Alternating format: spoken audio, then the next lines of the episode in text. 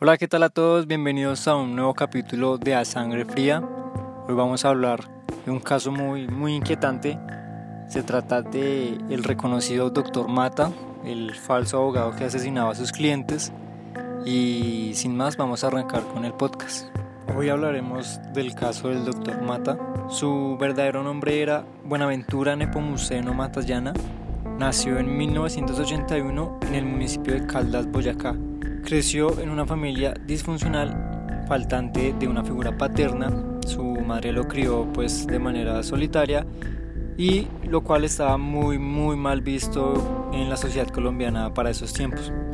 Con el paso del tiempo su madre fue perdiendo su buen estado de salud, contrajo lepra y finalmente falleció en el año 1913, cuando Matallana tenía 22 años de edad. Cuando recién falleció su madre, él contrajo matrimonio con una señora llamada Gregoria Sarmiento, que era una mujer medianamente vieja, triplicaba pues los años de edad que Matallana tenía, pero eh, gozaba con muchas riquezas y con muchas propiedades. Una vez que Matallana se casa con ella, eh, a los pocos meses la abandona, quedándose pues con la mitad eh, de repartición de bienes y así esa mentalidad de conseguir cosas de manera fácil activó en eh, Nepomuceno su actuar delictivo. En el año de 1920, bajo un falso título como abogado, empezó a defender delincuentes de poca monta.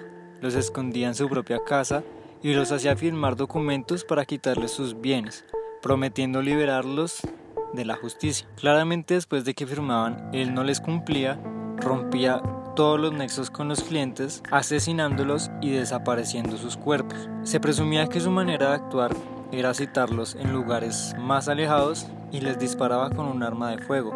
Cuando la familia de los clientes preguntaban por sus seres queridos, él simplemente mencionaba que se habían ido de viaje o que se habían fugado de la justicia. A este falso abogado se le atribuyen por lo menos 35 asesinatos. Entre los más famosos está el caso de Alberto Ramírez Posada, desaparecido en 1936.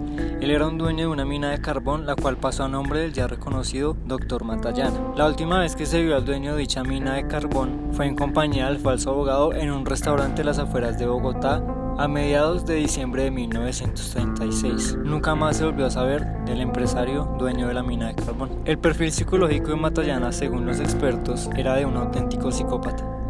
No sentía ningún remordimiento por las personas que desaparecían. Tampoco tenía empatía.